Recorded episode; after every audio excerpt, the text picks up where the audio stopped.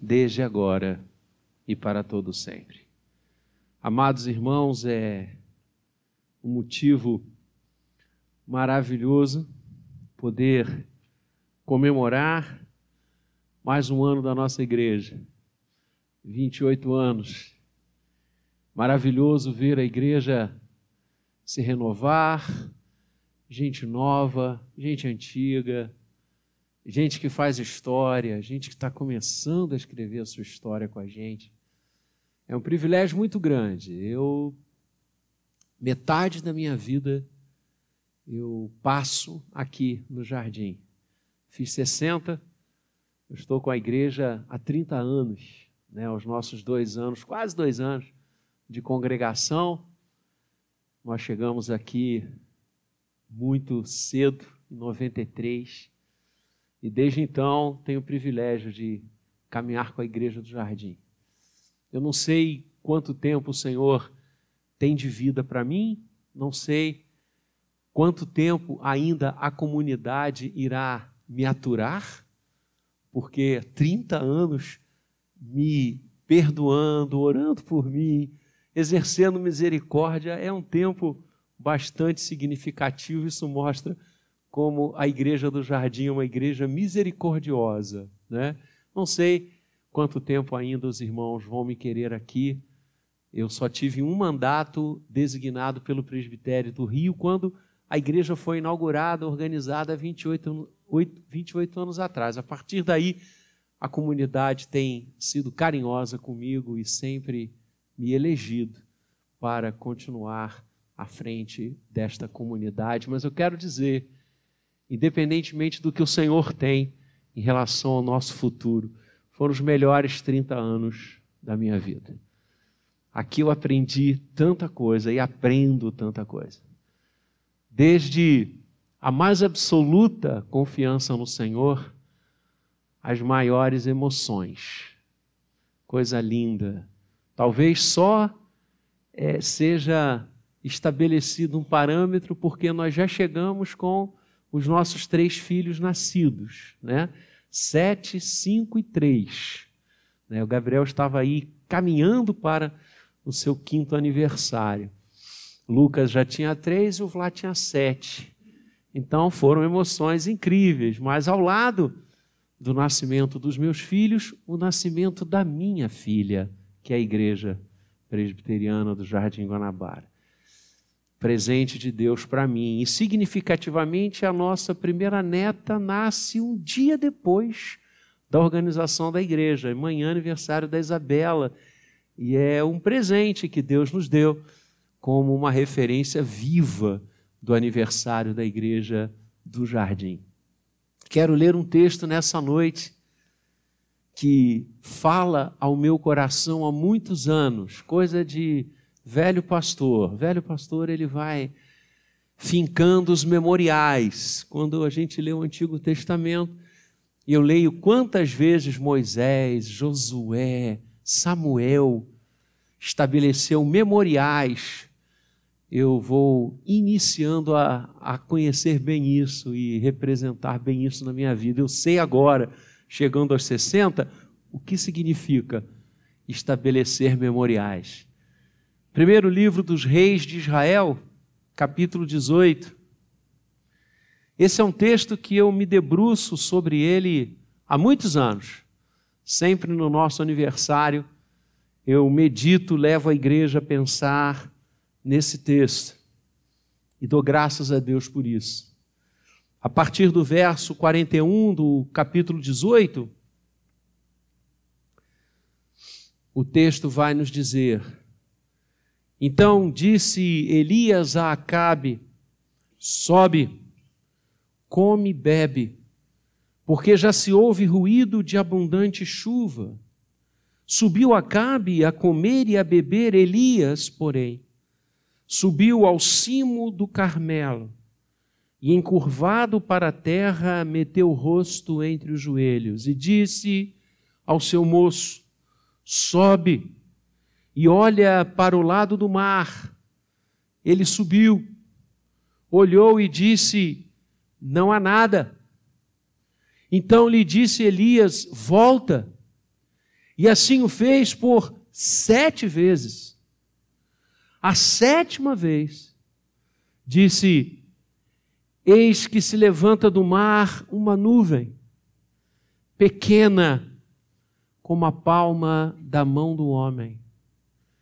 Então disse ele: Sobe e dize a Acabe: Aparelha o teu carro e desce, para que a chuva não te detenha. Dentro um pouco, os céus se enegreceram com nuvens e vento, e caiu grande chuva. Palavra do Senhor ao nosso coração, e eu quero meditar nessa noite com você sobre o tema Aguardando no agir de Deus. Aguardando no agir de Deus. Nossa igreja chega aos seus primeiros 28 anos. E enquanto o Senhor Jesus não voltar, essa comunidade estará aberta, acolhendo corações, abençoando vidas, levando a proclamação da palavra. Muitos de nós já partiram. Como não lembrar de Dona Ruth? Como não lembrar de seu Manolo? Como não lembrar de seu Demerval? Como não se lembrar de tantos heróis e heroínas da fé que ao longo da nossa história nos passaram tanto amor, tanto carinho, tanta dedicação. Alguns já estão na igreja vitoriosa com o Senhor. Estamos aqui nós e como eu disse, enquanto o Senhor não retornar, e nós aguardamos a sua segunda vinda a qualquer momento, essa igreja estará aberta. Nossos filhos e netos nos sucederão, levarão a mensagem da graça, do perdão, da bênção, da renovação em Cristo. As Escrituras jamais serão fechadas. Deus não há de permitir nunca que do púlpito desta igreja algo que não seja a sua palavra seja ministrada. O Senhor zela sobre a sua grei. E essa igreja chega aos seus 28 primeiros anos e hoje é dia de festa. O salão nos espera e há pouco eu fui lá. Está lindo demais. Parabéns desde já ao nosso ministério de eventos. Está lindo, vocês vão ver daqui a pouquinho essa igreja alcança esta marca porque ela aprendeu a confiar no agir de Deus. Elias, profeta do Senhor, que também aprendera a confiar no agir de Deus. Homem que experimentou desde cedo a certeza de que Deus se move na história a certeza de que Deus não está com suas mãos recolhidas, nem com seu coração distante, ao contrário, que Ele é presente, intervém, abençoa, dirige, julga. E a primeira mostragem desse texto tão histórico e importante vai nos traduzir uma espera no agir de Deus quando tudo se mostra contrário à esperança. Aguardando no agir de Deus, quando tudo se mostra contrário à esperança. No trono de Israel estava um rei absolutamente inimigo da vontade do Senhor. Acabe é o perturbador de Israel, como Elias o denomina. Um homem que buscou uma esposa pagã, uma esposa que empesteou o território de Israel de adoração errônea, oca, divindades espúrias, outros deuses eram adorados, clamados, vidas sacrificadas, prostituição acontecendo nos templos pagãos porque a esposa de Acabe, Jezabel, assim o queria. Os profetas do Senhor eram perseguidos, a palavra do Senhor era rasgada, o livro santo era escondido, não se falavam nos atos de Deus, não se cantava os louvores ao Senhor. E Deus, por força da desobediência do povo, cerrou os céus. E por um longo período, a chuva não caía. Meses após meses, estações após estações. E aquela seca cruenta dissipava as esperanças do coração de Israel. A economia afundava o olhar para o amanhã era uma incógnita. O que fazer? Como viver? Como aguardar o futuro? Certamente pensavam os judeus na época: a morte vai nos abraçar hoje ou amanhã. Mas havia um homem em Israel que aguardava no agir de Deus. E Elias ora, e Elias busca, e Elias se quebranta, e Elias intercede. As situações adversas e difíceis não tiram e não abalam a fé do profeta. As adversidades não o fazem fazer coro ao pessimismo e à morte. Ele continua a elevar a sua voz aquele que está sentado no trono, aguardando no agir de Deus, mesmo contra as adversidades. Nesses 28 anos, eu sou testemunha ocular, muitas adversidades nós trilhamos, muitos momentos difíceis nós atravessamos, muitas falas se levantaram e se ergueram contra o que nós sonhávamos, pensávamos e queríamos. Mas assim como Elias, o Senhor preservou o nosso coração. Assim como Elias, Deus não nos fez desviar os olhos dele e achar que os momentos difíceis são maiores do que o seu poder, do que a sua graça, do que o seu carinho, do que o seu amor a cada um de nós e à sua igreja e ao seu projeto. Aguardando o agir de Deus. Em segundo lugar, somos ensinados por esse texto que devemos aguardar o agir do Senhor, mesmo quando ele parece demorar, contra toda adversidade e mesmo que ele pareça demorar. Elias recebe do Senhor uma palavra. O Senhor diz ao coração daquele homem: e não obstante o pecado do meu povo, e não obstante a desobediência do, do meu povo, eu abrirei os céus. Eu derramarei chuva novamente sobre Israel. E Elias manda avisar ao rei. Elias manda avisar a autoridade maior política da nação que o Senhor faria chover. E ele sobe ao Monte Carmelo, um monte histórico onde grandes vitórias da fé aconteceram.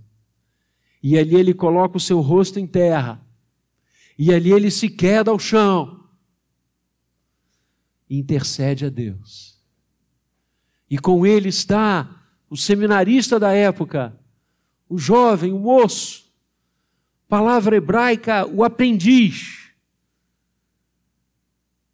E ele diz: aquele que o acompanhava, sobe, olha para o lado do mar e me avisa o que você vê. E ele vai e a palavra que ele traz é uma palavra destrutiva, uma palavra nada alentadora. Ele diz a Elias: não há nada. Não vi coisa alguma.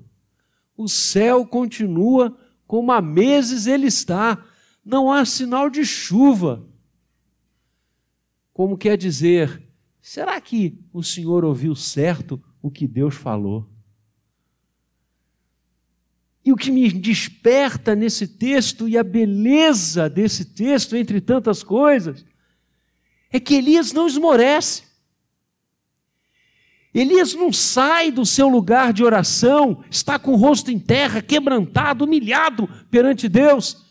Ele não se levanta, sacode a poeira e diz: então vamos embora, eu devo ter ouvido mal, interpretado mal. É, realmente, nada vai acontecer, vamos voltar. Não! Porque Deus havia falado. E quando Deus fala, grandes coisas acontecem. Quando Deus fala, grandes coisas acontecem. Uma terça-feira, o pastor que tem a honra de estar aqui há 30 anos, integrava a equipe pastoral da igreja de Copacabana. E todas as terças nós tínhamos um almoço na igreja e convidávamos pastores e colegas de tudo quanto era lugar do Rio. O conselho nos havia autorizado a fazer isso. E nós transformáramos a nossa terça-feira em uma reunião até maior que o sínodo. Vários pastores iam almoçar conosco em Copacabana, na igreja, no salão da igreja junto com a comunidade. E depois eles ficavam à tarde. E nós orávamos, e nós conversávamos, e nós trocávamos ideias sobre o pastorado. Eram terças maravilhosas. Eu estava muito feliz em Copacabana.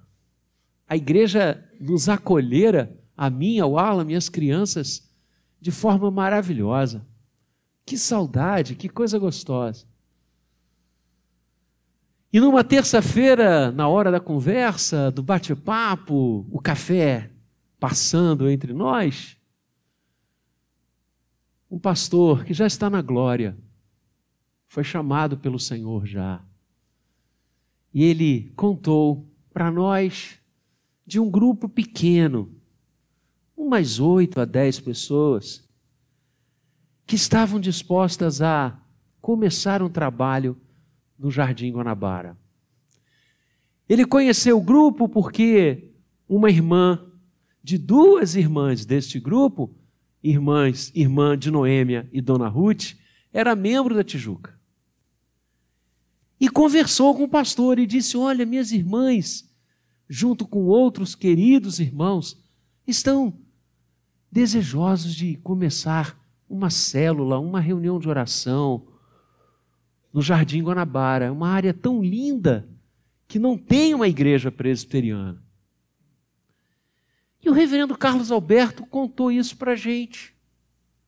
E disse: eles estão indo à igreja da Tijuca à noite, pegam a linha vermelha, estão conosco lá, orando, congregando, e de manhã eles se reúnem para orar. E nós incentivamos este grupo a fazer isso, inclusive estamos namorando uma casa para alugar, em nome da Igreja da Tijuca, para começar ali então os trabalhos. E quando eu ouvi essa fala, era uma terça do reverendo Carlos Alberto, quando terminou aquele bate-papo gostoso, lá pelas cinco, cinco e pouco da tarde, eu me aproximei dele e disse: Beto, carinhosamente assim nós o chamávamos. Eu disse: Beto, é, é, é, quando é que esse grupo ora e se reúne para orar? Ele disse: às quintas-feiras. Eu falei: nessa quinta agora eu posso ir com você? Eu quero conhecê-los. E ele olhou para mim, como quem diz: mas para quê? Você está aqui numa das maiores igrejas do Brasil. Todo pastor quer ser pastor na igreja de Copacabana. O que, você vai fazer comigo lá? Eu falei: olha, enquanto você falava, meu coração ardeu. O meu coração ardeu. Eu quero conhecê-los. Ele disse: Ok, vamos lá. Ele não dirigia. E eu então fui buscá-lo na rua José Gino 200. Ele morava lá. E eu fui com aquele Monza. Lembra? Alguns aqui conheceram o meu Monza. Era o maestro, porque cada esquina era um concerto. E eu e o Alame buscamos o reverendo na quinta-feira de noite, chegamos mais cedo, pegamos em casa e pela primeira vez eu pisei na rua Mangalô 260. E aí não foi só o coração que ardeu, foi a alma.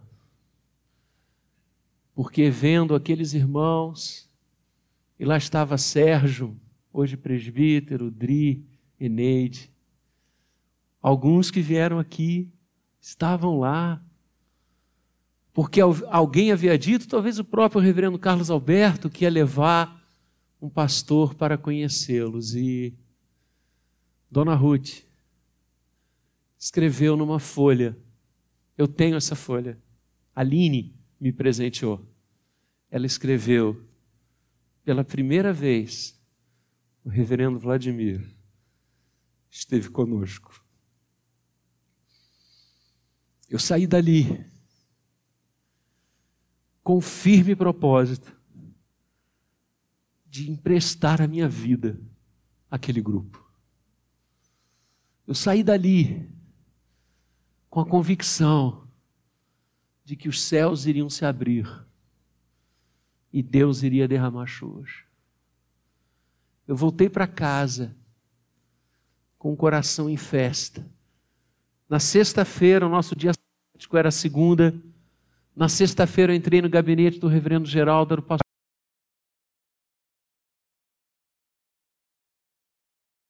para que eu trabalhe com aquele grupo.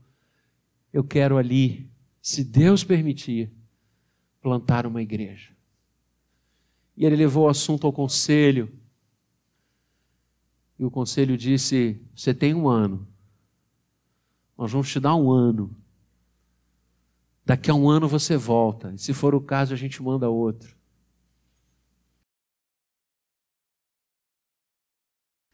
Cultos às terças, reunião de oração terça-feira, culto quinta-feira, culto de manhã, culto à noite, boletim, escola dominical.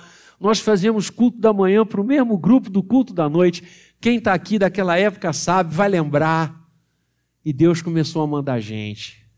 Chegou o presbítero Antônio, hoje reverendo Antônio. Chegou o presbítero Álvaro, que se mudara para a ilha e começou a frequentar a congregação.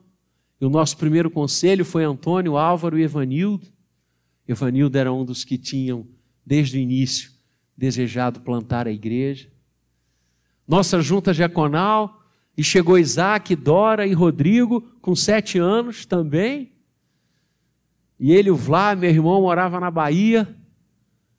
E quando minha mãe vinha passar férias conosco, os três começaram a dar os primeiros acordes. A primeira vez que nós ouvimos algum instrumento foi no dia da organização da igreja que a nossa irmã Elisa Vitória, da igreja do Rio de Janeiro, também da Tijuca, ela tocava na Tijuca, trouxe um teclado dela para tocar no culto de organização da igreja. Foi a primeira vez que nós ouvimos música. A gente cantava só a capela. Vejam, irmãos, se quando Deus realmente coisas não acontecem uma comunidade, numa casa, num espaço que não cabiam 30 pessoas, numa rua sem saída, a última casa dessa rua, com cadeiras de madeira, a gente ainda tem aí umas duas ou três cadeiras daquela época, que a igreja Tijuca nos deu, já eram usadas, sem nenhuma música realmente é de Deus. Porque isso vai contra todos os manuais de plantação de igreja. e muita gente, queridos, subiu, olhou e disse: Não há nada. Mas nós não desistimos. Nós não desistimos. E Deus foi mandando gente, e foi mandando gente. E gente muito especial. E gente muito maravilhosa. E aí a Mangalô não dava. Não comportava mais. E as pessoas tinham que ficar nas janelas, que foi o reverendo Gabriel que lembrou outro dia aqui. Não tinha espaço.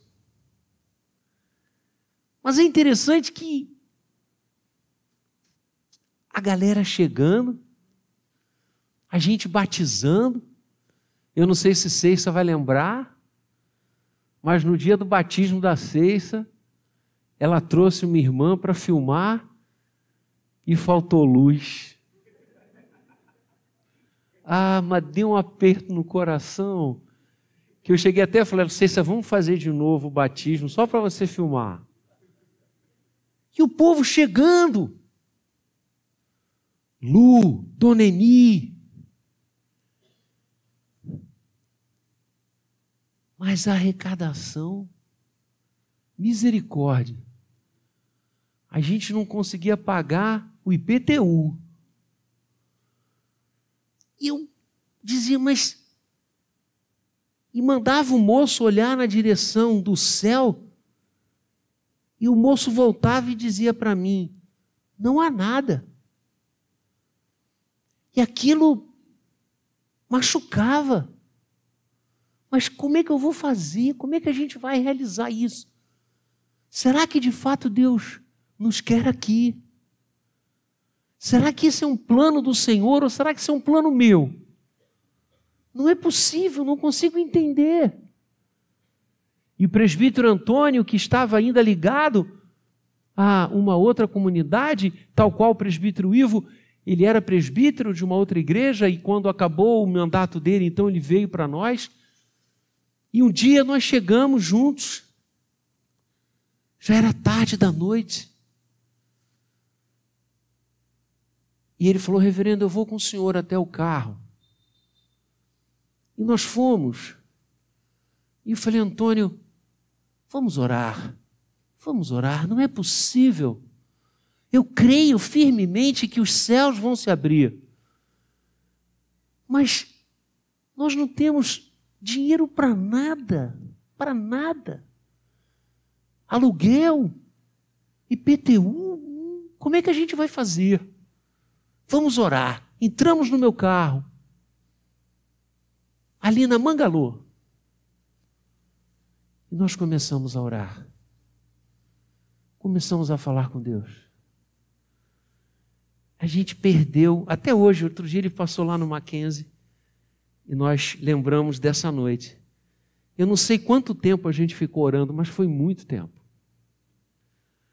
Porque quando a gente acabou de orar, a bruma, os vidros estavam todos bastante marcados.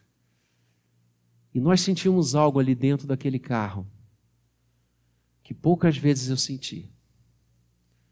Parecia que Deus tinha nos tirado dali, nos levado para um lugar especial e depois retornado conosco. Inclusive, depois desse dia, Antônio resolveu voltar para o seminário. E foi uma experiência incrível com Deus. E eu fui para casa, ele foi para dele. Naquela semana, uma irmã me ligou. Disse: Reverendo, eu não sou membro da congregação, eu estou frequentando a congregação, e há algum tempo eu tenho depositado o meu dízimo numa caderneta de poupança. Porque eu estou sem igreja, então eu não sabia onde dizimar. Então eu abri uma poupança e coloquei o meu dízimo mês a mês ali. E eu estou frequentando a congregação. Eu ainda não sou membro, inclusive eu quero conversar isso com o senhor, eu quero ser recebida, mas eu queria fazer uma pergunta. O senhor acha que eu devo ofertar o meu dízimo deste período todo para a congregação?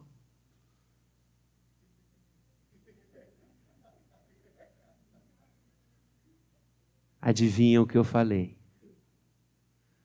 Disse minha querida, isso é algo seu com Deus. O que Ele está colocando no seu coração. Não tinha celular. Ela disse, pastor, eu já estou há algum tempo lá. Minha filha me levou. Pastor, eu, eu nunca senti isso. Mas hoje eu acordei como se o Senhor estivesse falando: o que que você está esperando?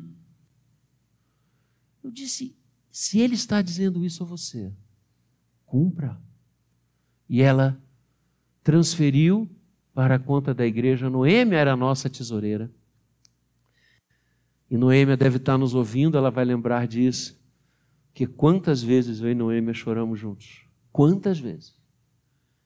E ela transferiu, e era uma importância tão significativa, que nós pagamos tudo que estava em atraso, e ainda sobrou para levarmos até o fim do ano as principais questões da igreja, da congregação. Não há nada. Quem disse que não há nada? Quem ousou dizer que não há nada? Porque quando Deus fala, coisas acontecem. Uma senhora, eu prometo que eu vou ficar só na congregação. São 28 anos, né? Imagina o que tem de história. Uma senhora me procurou e disse: Pastor, minha filha casou-se na igreja presbiteriana. Meu genro é católico, mas daqueles católicos fervorosos, reverendo. É crente, é bom. Minha neta está chegando. Eles não são membros. O senhor batizaria minha neta? Se eu conversar com eles e eles toparem, porque ele topou casar na igreja presbiteriana, aqui da ilha até, reverendo. Se eu conversar com eles, e eles aceitarem batizar a primeira filha na igreja presbiteriana, o senhor batizaria, mesmo eles não sendo membros? Eu falei, sem dúvida, desde que eu os conheça. Você pede para eles virem domingo que vem, ou um domingo que eles puderem. Não, domingo que vem eles estão aqui.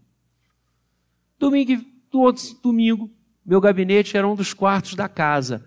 Cabia a mesa, minha cadeira e outras duas. Acabou. Eles vieram conversar comigo. E a barriguinha já estava bastante acentuada. E por que, que eu quis conhecê-los? Porque eu queria ver o amor deles, o carinho deles. Que o batismo não é um ato social, é um ato de fé. E eu fiquei enternecido de ver aquele casal. Eu fiquei impactado de ver aquele casal. O carinho deles, o amor deles, o tempo inteiro que eles conversaram comigo, eles ficaram de mãos dadas, sentados de mãos dadas. E eu disse a eles: Eu não tenho nenhuma dúvida, será uma honra batizar a filha de vocês. Dali a pouquíssimas semanas nasceu e eu a peguei no meu colo pela primeira vez. Eu tenho essa foto. Ontem eu estava vendo essa foto e a batizei. E o gostoso é que aquele casal que levou a filha primeira para o batismo não foram embora. Continuaram conosco a frequentar a congregação. E nós tínhamos uma reunião de oração às terças-feiras, toda terça, cada terça na casa de uma família da igreja. E numa terça nós tínhamos acabado a reunião, estávamos ali lanchando, a família tinha nos oferecido algo, e o pai daquela mocinha que eu batizei me procurou e pediu para irmos até a varanda conversar. E ele disse: Pastor, eu estou decidido a me batizar e a fazer a minha pública profissão de fé. Mas eu queria que fosse surpresa para minha esposa. Eu queria que o senhor anunciasse só na hora. Eu falei, sem problema, mas como é que a gente vai fazer? Porque você vai ter que ir ao conselho. Ele disse: Deixa isso comigo. Eu vou falar alguma coisa em casa, vou pedir perdão de antemão a Deus e eu vou para o conselho rapidinho. Eu falei: Perfeito. Ele veio ao conselho, nos impactou com seu testemunho. Eu o batizei e colhi a sua profissão de fé. Dali a pouquinho, ele foi eleito diácono. Mais um pouquinho, ele foi eleito presbítero. E mais um pouco, ele me procurou no gabinete e disse: Reverendo, eu quero ir para o seminário. Eu estou falando do reverendo Maurício. Quem disse que não há nada? Quem ousou dizer que não há nada? E como há? E o reverendo Maurício vai na esteira do reverendo Antônio, do reverendo Vinícius, do reverendo Gabriel, do reverendo André, do reverendo Flávio, filhos da igreja, hoje no ministério, abençoando centenas e milhares de vidas. Quem disse que não há nada? Quando Deus fala, grandes coisas acontecem. Ah, eu não tenho tempo de falar de tantas pessoas, de tantos presbíteros, de tantos diáconos, de tantas sociedades internas. Eu sou testemunho ocular disso, que privilégio meu. Lembro-me a primeira vez que o presbítero Maurício Ciance, uma das maiores lideranças da igreja, entrou pela primeira vez para o culto do Senhor. Lembro-me do batismo de Sérgio. Lembro-me quando Eliane trouxe Luiz pela primeira vez à igreja. E eu apertei a sua mão e disse: Seja bem-vindo. Lembro-me do meu filho dizendo: Pai, quando eu crescer, eu quero ser presbítero. E hoje ele é. Lembro-me quando coisas tão especiais aconteceram com a gente. Eu lembro cada item, cada dia. E no finalzinho do ano passado, nós estávamos vindo para a igreja e quase sempre o Alan está do meu lado no carro. Hoje ela deixou o Lucas vir. Quando algum filho está conosco, ela gosta de ir atrás para o filho ir no conforto maior, coisa de mãe. Mas quase sempre ela está do meu lado. E teve um dia desses de manhã, a gente estava pegando quase já na ponte para cair na ilha. Ela virou para mim e disse: Há quase 30 anos que a gente faz esse caminho. Ela estava comigo na primeira noite que nós viemos, lá na Mangalô. Ela disse: Eu vou reparando você. Quando você sai de casa, tal, tal, tal, pega o Rebouças, vem e vai levado. Quando você pega essa ponte para entrar na ilha, eu olho para você.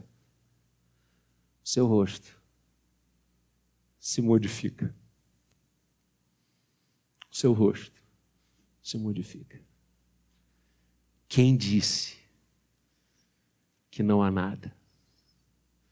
Ele não desistiu. Ele continuou aguardando no mover de Deus. E o moço foi sete vezes Não é pouco.